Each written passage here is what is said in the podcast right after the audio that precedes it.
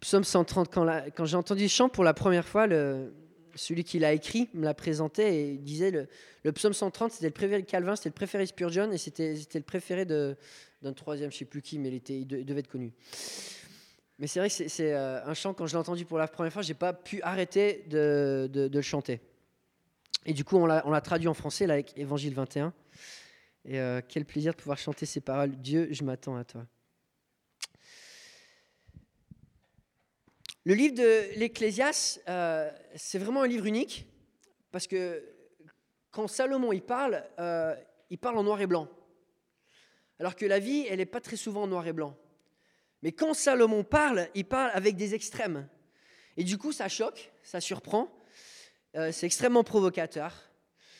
Mais c'est la conclusion de la vie de Salomon. Salomon, il a essayé de, vivre dans les zones grises de la vie, il a essayé les extrêmes, et finalement, à, la fin, à la fin il, se rend compte que, finalement, la vie, souvent, c'est en noir et blanc.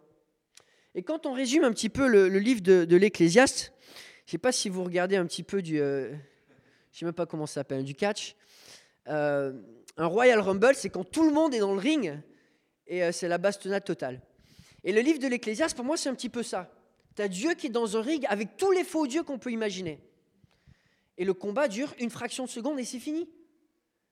Et, tous ces faux dieux dans lesquels on, met les espoirs, tous ces faux dieux dans lesquels on se dit, mais il y, a quand même peut-être un petit peu, un petit quelque chose que je peux garder.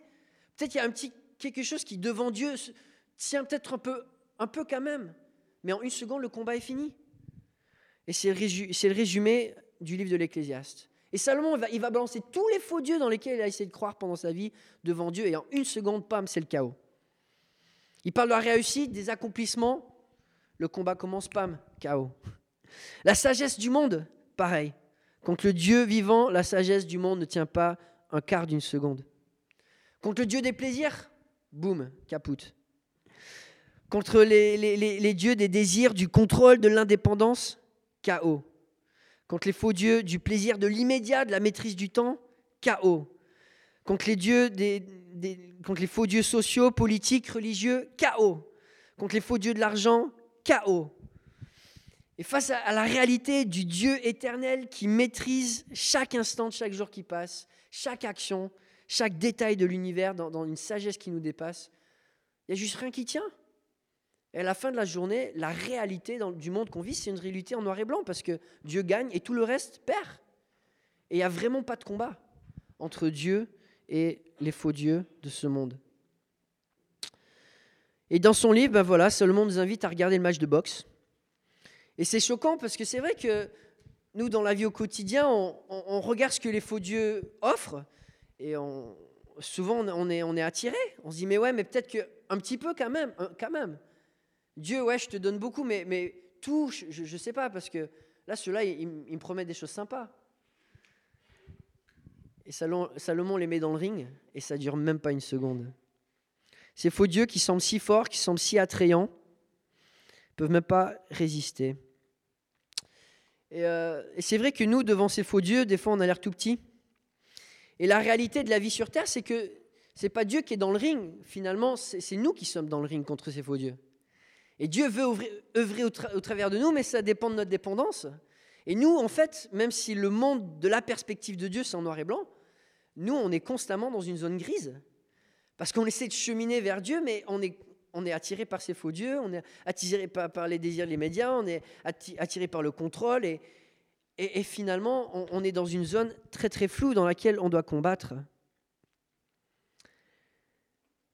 On vit dans une zone grise. Et Salomon, dans son livre, il va, faire deux contrastes. Il va faire le premier contraste de ce qui est des, extrêmes, entre ce que Dieu offre et ce que le monde offre. Et là, c'est des extrêmes. Et ensuite, il va parler, comme, Josh nous l'a adressé la semaine dernière, de sagesse. De comment est-ce qu'on vit au quotidien dans cette zone floue?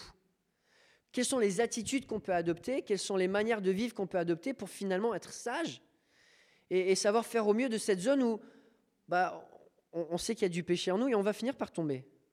On va finir par des fois être attiré par ce qui est faux. On va, on, va pas être dans, dans, dans, l'extrême de donner tout à Dieu. On aimerait bien, mais ce n'est pas notre réalité. Et dans cette réalité de cheminement, comment est-ce qu'on peut toujours aller de l'avant sans se décourager? Et Salomon, bah, voilà, il nous encourage à, faire preuve de sagesse. Il va dire, dans, cette zone où c'est un combat quotidien, bah, prends du recul. Réfléchis comme Dieu réfléchit. Mesure tes actions. Fais attention de ne pas trop te presser dans, ta manière d'agir. Fais attention de ne pas trop arriver à des conclusions trop rapidement. Réfléchis et mesure tes actions parce que tes actions ont des conséquences. Il faut faire attention. Donc chapitre 7 et 8, Josh nous a très très bien expliqué la dernière fois le chapitre 7. On continue aujourd'hui au chapitre 8, dans lequel on pourrait résumer quatre attitudes que, Salomon nous donne pour avancer dans la sagesse. Quatre attitudes que Salomon nous donne pour avancer dans la sagesse. On va, on va lire le chapitre 8. Le chapitre 8 commence, c'est la parole de Dieu. Qui est comme le sage et sait expliquer les choses? La sagesse d'un homme fait briller son visage, et la sévérité de son visage en est transformée. Je te le dis, respecte les ordres du roi, et cela à cause du serment fait à Dieu. Ne sois pas pressé de t'éloigner de lui et ne, persévère pas dans une mauvaise situation. En effet, le roi peut tout faire ce qu'il désire parce que sa parole est puissante. Qui pourra lui dire Que fais-tu? Celui qui respecte le commandement ne se retrouvera pas dans une mauvaise situation, et le cœur du sage connaît le moment opportun et les règles à suivre. Oui, pour toute activité, il y a un moment opportun et les règles, et il y a un malheur qui accable l'homme. Il ne sait pas ce qui arrivera. Et qui lui annoncera comment cela arrivera? L'homme n'est pas maître de son souffle pour pouvoir le retenir, et il n'exerce aucun contrôle sur le jour de sa mort. Il n'existe aucun moyen d'échapper à ce combat. Même la méchanceté est incapable d'en délivrer son maître. Tout cela, je l'ai vu, j'ai prêté attention à tout ce qui se fait sous le soleil. C'est un temps où l'homme domine sur l'homme pour le rendre malheureux. Ainsi, j'ai vu des méchants être enterrés et entrer dans leur repos, tandis que ceux qui avaient agi avec droiture devaient s'éloigner du lieu saint, étaient oubliés dans la ville. Cela aussi, c'est de la fumée. Parce qu'une sentence, sentence contre de mauvaises actions n'est pas rapidement appliquée, le cœur des hommes se remplit de désir de faire le mal. En effet, le pécheur peut faire cent fois le mal et continuer à vivre. Mais je sais que le bonheur est pour ceux qui craignent Dieu, parce qu'ils éprouvent de la crainte devant lui, et qu'il ne sera pas pour le méchant. Il ne prolongera pas son existence plus que l'ombre, parce qu'il n'éprouve pas la crainte devant Dieu. Il y a une réalité qui n'est que fumée, et qui se produit sur la terre. Il y a des justes qui sont traités d'après la manière d'agir des méchants, et des méchants qui sont traités d'après la manière d'agir des justes. Je dis cela aussi, c'est de la fumée. J'ai donc fait l'éloge de la joie, puisque le seul bonheur de l'homme sous le soleil consiste à manger, à boire, à se réjouir. Voilà ce qui l'accompagne dans sa peine durant la vie que Dieu lui donne sous le soleil. Lorsque j'ai appliqué mon cœur à connaître la sagesse, et examiner les activités qui se déroulent sur la terre. En effet, les yeux de l'homme ne goûtent le soleil, le sommeil ni le jour ni la nuit. J'ai vu tout ce que fait Dieu. J'ai vu que l'homme ne peut pas comprendre l'œuvre qui accomplit sous le soleil. Il a beau se fatiguer à chercher, il ne parvient pas, et même si un sage prétend avoir cette connaissance, il est incapable d'y parvenir. Donc une, fois de plus, hein, Salomon nous fait deux contrastes le noir et blanc entre la réalité de Dieu et la réalité du monde. Et puis après, cette zone grise dans laquelle nous on se retrouve et dans laquelle on doit cheminer avec la sagesse. Et la première attitude que Salomon nous encourage, il nous, il nous rappelle que le sage, finalement, lui, il est en paix. Le sage, il est en paix. Verset 1, il va dire Qui est comme le sage et sait expliquer les choses La sagesse d'un homme fait briller son visage, et la sévérité de son visage en est transformée. Le sage, il est serein et ça se voit sur son visage. Il arrive à approcher le monde avec assez de recul pour pas être écrasé par toutes les circonstances, par tous les chamboulements politiques, par toutes les épreuves, par tout ce qui se passe. Le sage, c'est prendre du recul, sachant que pour chaque circonstance, bah finalement, c'est Dieu qui est au contrôle. La sagesse commence avec la crainte de Dieu, nous dit souvent Salomon. Et le sage, ben, c'est celui qui apprend à se confier à Dieu et s'attendre à Dieu. Et le contraire du visage qui est calme, ben, on le sait, hein, c'est le visage qui s'irrite, c'est le visage qui s'angoisse, c'est le visage qui se met en colère. Et, ces attitudes-là, elles servent à quoi? Finalement, elles servent à quoi? S'inquiéter, ça sert à quoi? Jésus, il a posé cette question hein, dans son sermon sur la montagne. Euh, ça sert à quoi de vous inquiéter? Voilà, j'attends les réponses. Euh, dites-moi. Parce que je vois, ça se pratique au quotidien, on, est des professionnels de l'inquiétude, mais ça nous apporte quoi? Enfin, je sais pas si vous avez déjà lu euh, le best-seller Les douze vertus de l'inquiétude. Un livre à méditer tous les soirs. ça n'existe pas? J'ai dit, mais ça sert à quoi? Ça sert à quoi? La, raison, c'est que ça sert à rien. Ça sert à rien de s'inquiéter, d'être anxieux, de s'irriter, de se mettre en colère, de perdre son sang-froid, de vivre dans, une tension, dans une rancœur, sans, sans faire confiance au Dieu qui un jour amènera chaque chose en jugement. Georges Muller affirmait le commencement de l'anxiété est là où la foi s'arrête. Et le commencement de la foi est là où l'anxiété s'arrête. La réalité de la vie sur Terre, c'est que c'est plein de rebondissements. On se prend des claques en permanence. On est surpris. On est pris au dépourvu. Euh, on perd le contrôle. Et c'est ce qui se passe souvent même au quotidien. Mais comment est-ce qu'on réagit? Soit on fait confiance en Dieu, et le visage le montre parce qu'on est en paix, parce qu'on a appris à, à lui laisser son rôle de boss, d'être en charge de l'univers, même de notre univers ou sinon ben, on s'énerve. Seulement on va dire la sagesse d'un homme fait briller son visage et la sévérité de son visage en est transformée. il dit pourquoi? Ben Parce que le sage, il sait comprendre les choses. Il sait que dans la situation, ben, il sait prendre du recul en disant ben voilà, il y a quelqu'un qui est en charge et c'est pas moi. Et c'est pas grave si je suis pas au contrôle, parce que Dieu, il a une raison pour tout ça. La crainte de l'éternel est le commencement de la sagesse, L'opposé de la sagesse, c'est la folie. Et l'anxiété, c'est de la folie. C'est de la folie parce que ça ne sert à rien et ça nous détruit. On vit dans une société où, euh, franchement, il faut le dire, on ne sait pas gérer nos frustrations. En France, on est des professionnels euh, du râlage. Hein. Mais on, a du mal à prendre du recul, à relativiser, à ajuster nos attentes, à s'humilier aussi. On se dit non, j'ai des droits, j'ai des devoirs, ça doit être comme ça, je mérite ça. Et finalement, on, finit par se faire mal tout seul. On est dans une société accro aux axiolytiques qui témoigne qu'on est dans une génération qui est folle, qui ne sait pas s'attendre à Dieu. Alors, je ne juge pas ceux qui, prennent des, anxiolytiques. Des fois, il y, a des raisons euh, physiques, etc. Mais on vit dans un monde où c'est à outrance, c'est à excès. Et souvent, des problèmes qu'on dit c'est physique, c'est spirituel et on oublie de faire confiance à Dieu, qui lui est capable de calmer les cœurs et qui lui est capable de, nous rassurer. Paul dit aux, Philippiens, ne vous inquiétez de rien, rien, rien. Mais en toute chose, faites connaître à Dieu vos besoins par des prières et des supplications, dans une attitude de reconnaissance.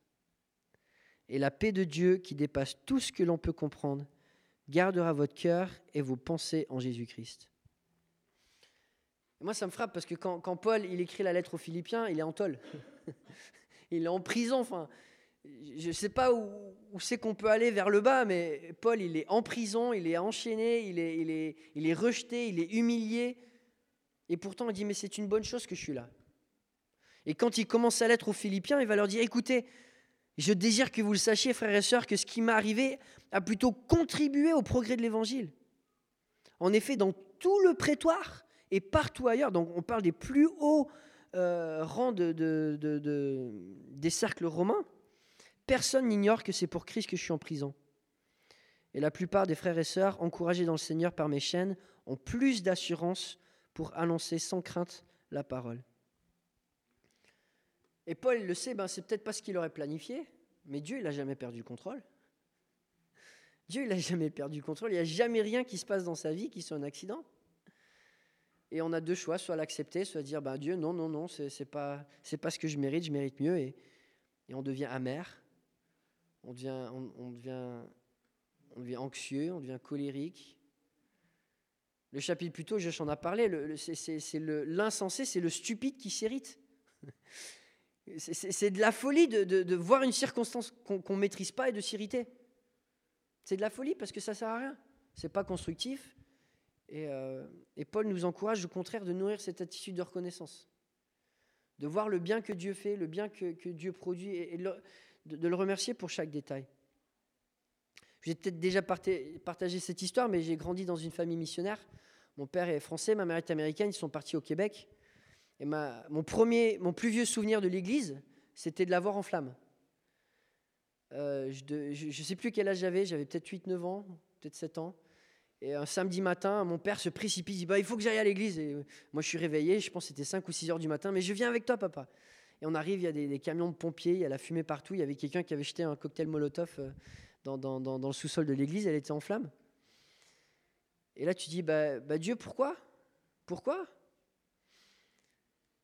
Et puis un an plus tard, on a fait les réparations nous-mêmes, et avec le surplus de l'argent de l'assurance, on a payé tout le bâtiment. Un, nouveau bâtiment. Et en un an, tous ces dettes qu'on aurait payé, pris une dizaine, vingtaine d'années, c'est fini. Dieu, il avait une autre solution. Alors, on n'est pas au contrôle, mais Dieu, lui, est au contrôle de tout. Il est absolument au contrôle de tout.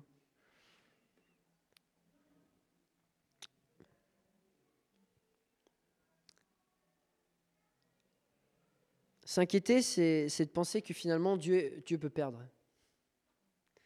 C'est de penser que finalement on, peut se retrouver comme perdant dans le camp de Dieu. Mais on, sait bibliquement, c'est n'est pas possible. Et euh, en ce moment, il y a ce verset qui me revient encore et encore en tête quand, Paul dit Vous êtes plus que vainqueurs. C'est pas juste qu'on est vainqueur, mais il n'y a même pas de compétition, il n'y a même pas de concurrence. On, on est absolument certain de gagner.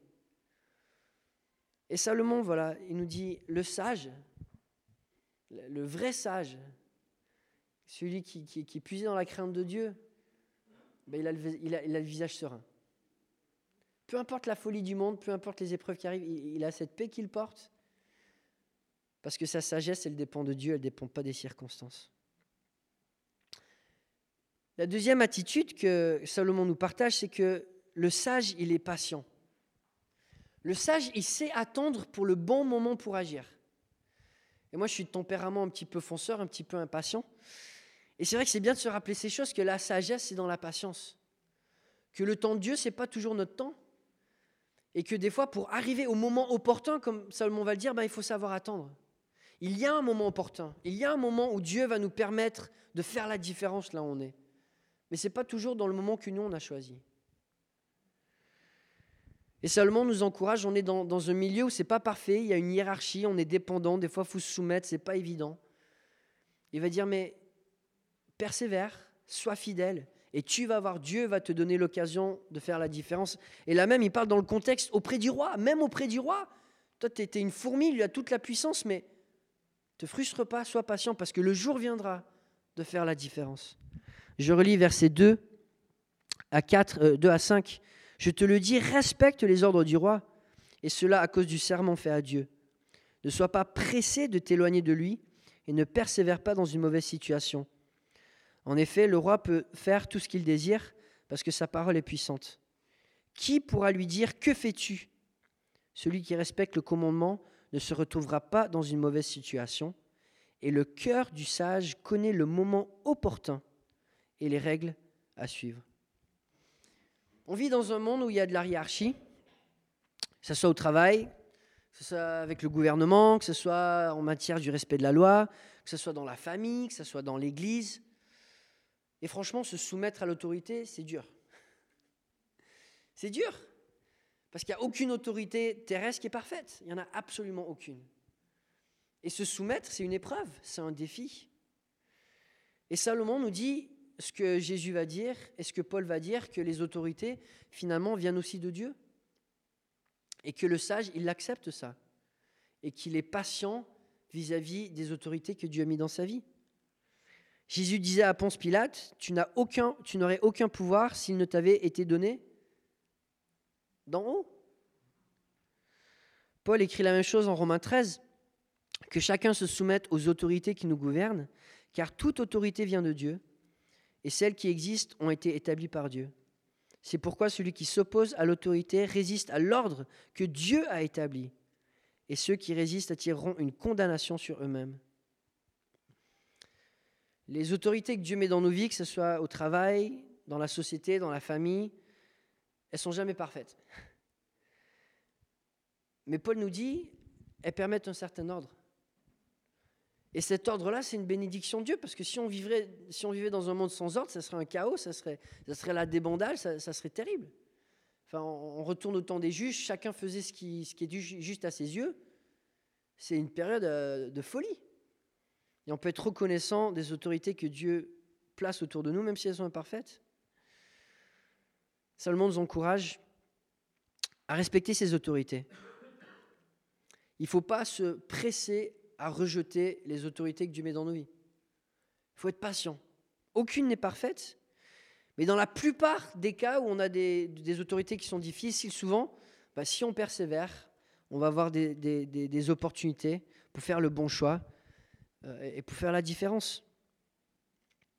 Il y a certaines autorités qu'on choisit dans la vie, des fois le travail, dépendamment du marché, on peut avoir plus ou moins de choix. Par rapport à un conjoint, on peut avoir, on a un certain choix. Par rapport à notre Église, on a un certain choix. Par rapport au pays où on vit, on a peut-être plus de choix à notre époque que c'était à l'époque où les pays s'entretuaient beaucoup plus du temps de Salomon et c'était plus difficile dans, un autre pays où il n'y avait pas la, liberté de religion, la liberté d'expression, etc. Mais Salomon nous dit, mais fais quand même attention. Si tu vas changer d'autorité, fais attention. Peut-être qu'avant de changer, il vaut mieux être patient. La voix de la sagesse, il va nous dire, oui, c'est compliqué, mais quand tu brises un lien d'autorité, ça peut aller loin. Tu brises un lien parental, tu, perds une partie de ton identité. Tu, perds quelque chose, peut-être même à vie. Si tu te poses à ton boss, il euh, bah, faut être confiant que tu peux trouver un nouveau travail. Euh, si tu t'opposes aux, aux, autorités de ton pays, ça peut rapidement devenir compliqué. Et bon, euh, je pense que vous connaissez comme moi des gens qui vont d'église en église en critiquant le leadership euh, constamment et, finalement ils se nuisent à eux-mêmes. Alors des fois, il y, a des situations où il faut prendre des décisions. Euh, il y a des autorités qui sont, sont pas bonnes et qu'il faut fuir. À un moment, j'étais dans une église où il y avait un ancien que, que j'arrivais pas à comprendre et, que je trouvais pas, cohérent dans dans son attitude. Avec Sophia, on a prié, on a fait tout ce qu'on pouvait pour essayer de faire la différence. Et finalement, on, a prié, on s'est dit, bah, il faut qu'on quitte cette église parce qu'on n'arrive plus à se soumettre aux anciens. Et quelques mois plus tard, ben, on a appris que cet ancien-là en particulier était dans la théâtre depuis plusieurs années. Mais il y, a, des situations dans la vie qui sont, spéciales, mais en général, Salomon nous dit dans la plupart des cas, si tu attends, au lieu de te friter aux autorités, au lieu de prendre une place qui n'est pas la tienne, sois patient et tu vas pouvoir faire la différence. Le cœur du sage connaît le moment opportun et les règles à suivre. C'est vrai que souvent, on est tellement surpris du temps de Dieu. Tellement surpris du temps de Dieu. Et pourtant, euh, des fois, il faut attendre le bon moment pour dire les bons mots. Et Dieu va arriver à, à les mener à bout.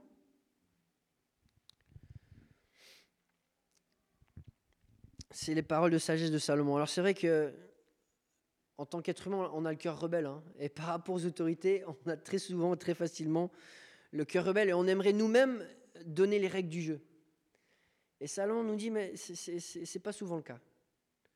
Dans beaucoup de cas, on, peut peut-être influencer un peu les règles du jeu, mais finalement, on ne les contrôle pas toutes. Et la meilleure attitude qu'on peut avoir, c'est d'être patient et de faire la différence au moment que Dieu va nous donner de faire la différence.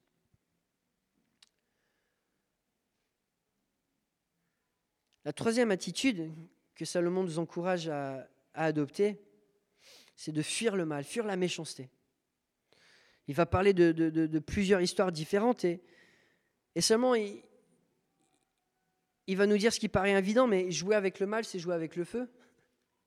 Et quand tu, joues avec le péché, tu joues avec la dynamite. Et ça va finir par exploser. Ça va finir par exploser. Là, je vais on va relire versets 6 à 13.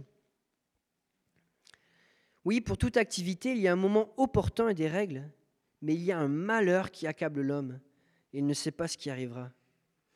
Et qui lui annoncera comment cela arrivera? L'homme n'est pas maître de son souffle pour pouvoir le retenir, et n'exerce aucun contrôle sur le jour de sa mort. Il n'existe aucun moyen d'échapper à ce combat, même la méchanceté est incapable d'en délivrer son maître. Tout cela, je l'ai vu et j'ai prêté attention à tout ce qui se fait sous le soleil. C'est un temps où l'homme domine sur l'homme pour le rendre malheureux. Ainsi, j'ai vu des méchants être enterrés et entrer dans leur repos, tandis que ceux qui avaient agi avec droiture devaient s'éloigner du lieu saint et étaient oubliés dans la ville. Cela aussi, c'est de la fumée, parce qu'une sentence contre de mauvaises actions n'est pas rapidement appliquée. Le cœur des humains se remplit du désir de faire le mal. En effet, le pécheur peut faire cent fois le mal et continuer à vivre. Mais je sais que le bonheur est pour ceux qui craignent Dieu, parce qu'ils éprouvent de la crainte devant lui et qui ne sera pas pour le méchant et ne prolongera pas plus son existence que l'ombre, parce qu'il n'éprouve pas de crainte devant Dieu. Seulement, nous partage deux vérités. La méchanceté, elle a ses limites. Et tu peux essayer de manipuler autant de gens que tu veux, essayer de piquer les ressources des autres, de, manipuler les autres, d'opprimer les autres, de les faire en sorte qu'ils vont te, servir. Mais la méchanceté te donnera jamais la vie, et la méchanceté te donnera jamais le bonheur. Et seulement, il, voilà, il le dit, fuis le mal, fuis le péché, parce que jamais ça te donnera la vie, jamais ça te donnera le bonheur. Alors fuis aussi loin que tu peux de, tout ce qui ne plaît pas à Dieu. Alors oui, des fois, ben, c'est le monde dans lequel on vit. Hein. Faire le mal, ça permet de gagner en puissance, de contrôler peut-être plus un petit peu ce qu'il y a autour de nous. Et, on, va dans, dans, la société, ceux qui ont du pouvoir, ceux qui ont de l'argent, souvent, ben, par rapport à la loi, ils ont un peu plus de liberté. Souvent, les gens qui sont des stars, qui sont connus ou qui ont du pouvoir, par rapport à la loi, ils arrivent à faire des compromis, ils arrivent à s'en sortir. Mais ça ne les fait pas vivre plus longtemps, ça ne les rend pas plus heureux. Hier, j'ai lu que je pense que quand il est mort, Johnny Hallyday, il a, donné à ses héritiers une dette de 11 millions d'euros au fisc. Bon, je pense qu'il leur a donné des bons trucs aussi, mais je ne connais pas la situation, je ne juge pas, mais on vit dans un monde où, constamment il y a des choses qui sont, bizarres, qui ne sont pas justes, mais la méchanceté, ça ne te rend pas plus heureux.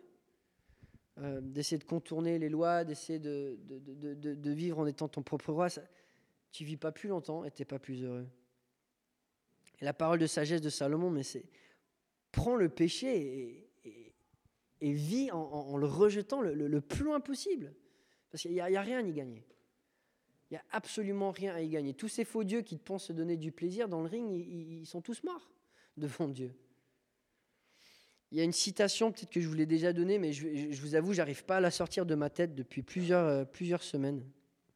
C'est cette citation de, Spurgeon par rapport au péché et au sacrifice de Christ. Il dit Si Christ est mort pour moi, aussi pécheur que je suis sans force, alors je ne peux plus vivre dans le péché, mais dois m'efforcer d'aimer et de servir celui qui m'a racheté. Je ne peux pas jouer avec le mal qui a tué mon meilleur ami. Je dois être saint par amour pour lui. Comment puis-je vivre dans le péché qui a tué celui qui m'a sauvé? Salomon, de sa génération, il voit les effets du mal, il voit l'oppression, il voit des gens qui souffrent. On voit ça encore de nos jours. Et puis en, plus, nous, on le comprend quand on comprend l'intensité de ce que Christ a porté pour nous. On comprend l'intensité du mal. Comment est-ce qu'on veut jouer avec le mal qui a, qui a fait souffrir notre meilleur ami? Et euh, j'espère que ça vous encourage. S'il y a des, voilà, des domaines de la vie où vous avez des luttes, de continuer à, réfléchir à ces paroles. Dire voilà, je ne vais pas jouer avec le péché. Je ne vais pas essayer de, flirter avec ces faux dieux. Si c'est mal, je coupe le lien, je fais confiance en Dieu, j'en fais un cheval de bataille. Et, euh, je m'entoure pour aller de l'avant, pour être victorieux. Le mal, c'est la folie, c'est la trahison, c'est laid, c'est terrible le péché. Salomon nous dit, tu fuis le plus loin, le plus loin possible, parce qu'il n'y a, a, pas d'avenir dans le mal. Tu n'as pas de vie, tu n'as pas de bonheur.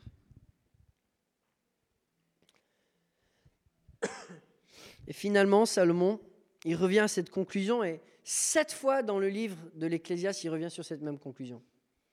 Sept fois, il revient sur cette conclusion de le sens de la vie, c'est dans les choses simples qu'on fait avec Dieu.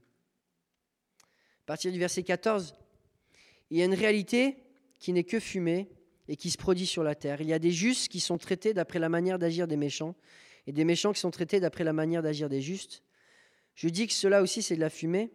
J'ai donc fait l'éloge de la joie parce que le seul bonheur de l'homme sous le soleil consiste à manger, à boire et à se réjouir. Voici ce qui l'accompagne dans sa peine durant la vie que Dieu lui donne sous le soleil.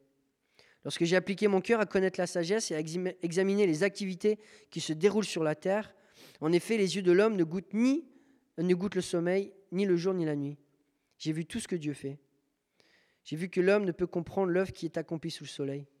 Il a beau se fatiguer à chercher, il ne parvient pas. Et même si un sage prétend avoir cette connaissance, il est incapable d'y parvenir. Salomon, il écrit l'Ecclésiaste, je pense, à la fin de sa vie. Et Salomon, il revient sur cette conclusion encore et encore. Le, le vrai sens à la vie, c'est dans les choses simples, dans les petites décisions qu'on prend tous les jours avec Dieu. Et le problème de Salomon dans sa vie, c'est que il voulait vivre des, grandes choses. Et pour arriver à, ces grandes expériences, il a souvent fait des, raccourcis et des compromis. Et les petits choix qu'il a faits, sur, son entourage, sur ses relations, sur sa manière de vivre au quotidien, sur sa gestion de l'argent, ces petits choix qu'il a faits au quotidien ont fait qu'à la fin de sa vie, il était esclave de l'accumulation de tous ces choix et, que finalement, il était esclave euh, de la folie plutôt que de la sagesse. Salomon, il a essayé de trouver son bonheur dans, des grandes expériences, dans des grandes, activités.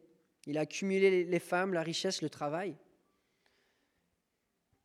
sans, s'apercevoir qu'il est, qu'il est en train de perdre sa famille, sa réputation et son pays. Et cinq ans après la mort de Salomon, son royaume est divisé, Jérusalem est pillée avec tous ses trésors, et son fils, qui est sur le trône, est un insensé. Salomon, il a tout perdu. Et pourtant, il, avait tout pour tout gagner. Mais dans les petits choix qu'il a fait au quotidien, il a fait des compromis et il a essayé de, dire, ben voilà, je et il va dire, là, on a, on a, essayé de, chercher à comprendre Dieu, on a essayé de mettre Dieu dans une boîte. On a essayé d'avoir nos petites boîtes pour nos faux dieux et notre petite boîte pour Dieu, essayer de piocher un petit peu des deux. On essaie de comprendre Dieu comme ça, on comprend qui il est, on comprend dans quelle boîte on peut le voir, quand on a besoin de lui, et puis le reste on gère. Et là, dit, on ne peut jamais faire ça. On ne peut jamais arriver à, trouver les contours de Dieu, à, être au contrôle de notre relation avec lui. On ne peut pas. Et on ne peut pas rentrer dans cette euh, attitude de compromis, on prend un peu de ça, on prend un peu de ça. ça n'a pas de sens. Salomon a essayé de prendre un peu de Dieu et un peu des convoitises du monde. Il a fait des décisions qui, petit à petit, ont mené à sa perte, la perte de sa famille, la perte de son royaume. Alors que Salomon avait tout à gagner. Il s'est fatigué à chercher, à vivre dans le compromis, à essayer de s'asseoir sur deux chaises pour se retrouver par terre, les fesses sur le sol.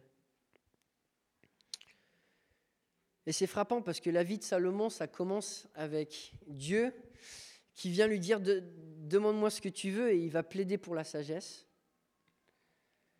Et il a cette sagesse, mais il va dire au chapitre 2 Au lieu de suivre la sagesse, j'ai essayé de suivre mon cœur. Il a essayé de faire des compromis, de garder un peu de sagesse, de garder. Mais avec Dieu, ça ne marche pas comme ça. Et le témoignage de Salomon, qui nous laisse aujourd'hui, ben, lui, quand il écrit l'Ecclésiaste, c'est trop tard pour rebrousser chemin. Il a ruiné sa vie, il a ruiné celle de sa famille, il a ruiné celle de son royaume. Mais pour nous, ce n'est pas encore trop tard. Si on vit dans la sagesse.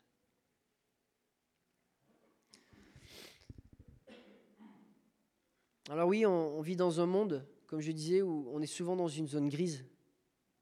Et dans cette zone grise, il y a notre péché. Il y a notre péché. La crainte de l'éternel, c'est le commencement de la sagesse. Pourquoi? Parce qu'il y a seul Dieu qui peut nous aider à lutter contre notre péché. Et là, on a chanté le psaume 130 et j'aimerais juste le relire. Du fond du gouffre, je fais appel à toi, éternel. Seigneur, écoute-moi. Que tes oreilles soient attentives à mes supplications. Si tu tenais compte de nos fautes éternelles, Seigneur, qui pourrait subsister? Mais le pardon se trouve auprès de toi, afin qu'on te craigne. J'espère en l'Éternel de toute mon âme, et je m'attends à sa promesse. Je compte sur le Seigneur plus que les gardes n'attendent le matin. Oui, plus que les gardes n'attendent le matin. Israël, mets ton espoir en l'Éternel, car c'est auprès de l'Éternel que se trouve la bonté. C'est auprès de lui que se trouve une généreuse libération. C'est lui qui rachètera Israël de toutes ses fautes. Et c'est ce qu'on célèbre, encore une fois, alors qu'on partage les éléments, qu'on se souvient de ce que Christ a fait pour nous. Il a payé absolument tout pour qu'on puisse cheminer dans la sagesse. Au travers du sacrifice de Christ, il nous a donné tous les ingrédients pour qu'on puisse avancer vers Dieu, vers une vie qui a un sens, une vie qui est constructive, une vie qui, produit la vie et qui va vers le bonheur.